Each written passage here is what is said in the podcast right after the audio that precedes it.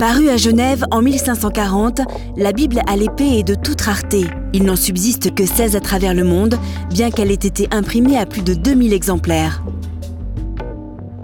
La Bible à l'épée est la toute première Bible genevoise, publiée quelques mois avant le retour de Calvin. Les presses de la ville, dynamisées par la Réforme, occupent alors le deuxième rang en Suisse, loin pourtant derrière Bâle, avec plus de 3000 titres parus au fil du siècle.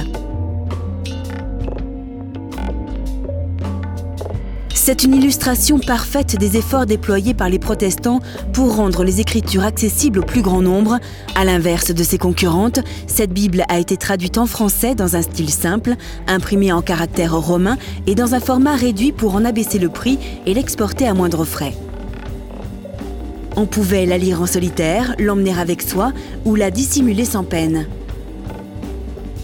Pour réitérer ce geste de diffusion universelle et permettre à tout un chacun de feuilleter à distance ce livre hors du commun, la Bibliothèque de Genève, située dans le parc des Bastions, l'a intégralement numérisé et mis en ligne.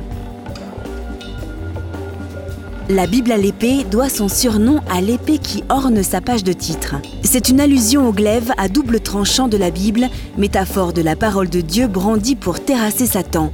L'Église de Rome dans l'esprit des réformés. En devenant accessible sur Internet, la Bible à l'épée publiée il y a près de cinq siècles renoue avec la volonté originelle de la Réforme.